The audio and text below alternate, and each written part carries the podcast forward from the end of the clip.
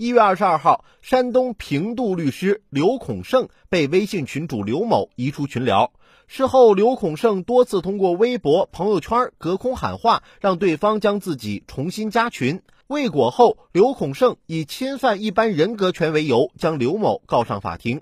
从聊天记录来看，俩人话语间火药味颇浓。但刘孔胜表示自己只是开玩笑，活跃群内气氛，每句话最后都标了一个笑脸表情。而刘某则认为刘孔胜在闹事，于是将其踢出。平度市人民法院于二零一九年二月二十二号立案，但被告刘某是该院立案庭庭长，该院不宜行使管辖权，本案将由莱西市人民法院审理。微信群群主能不能随意将人踢出？为了这样的小事儿，应不应该起诉？当事律师是不是在进行自我炒作？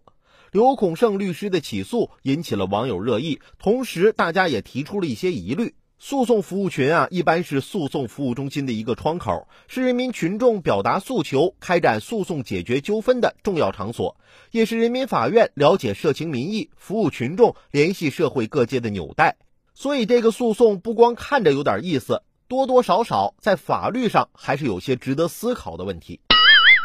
其实，微信群主与群员权利的核心区别，决定了群主与群员的不同职责。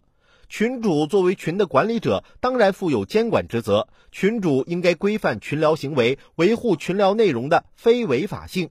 对于群员发布的违法内容，群主应予以警告，直至将该群员推出群聊。随着法律的不断完善和公民个人权益意识的不断提高，对于群内的违法行为或侵犯他人合法权益的行为，如果群主不履行监管职责，则有可能承担法律责任。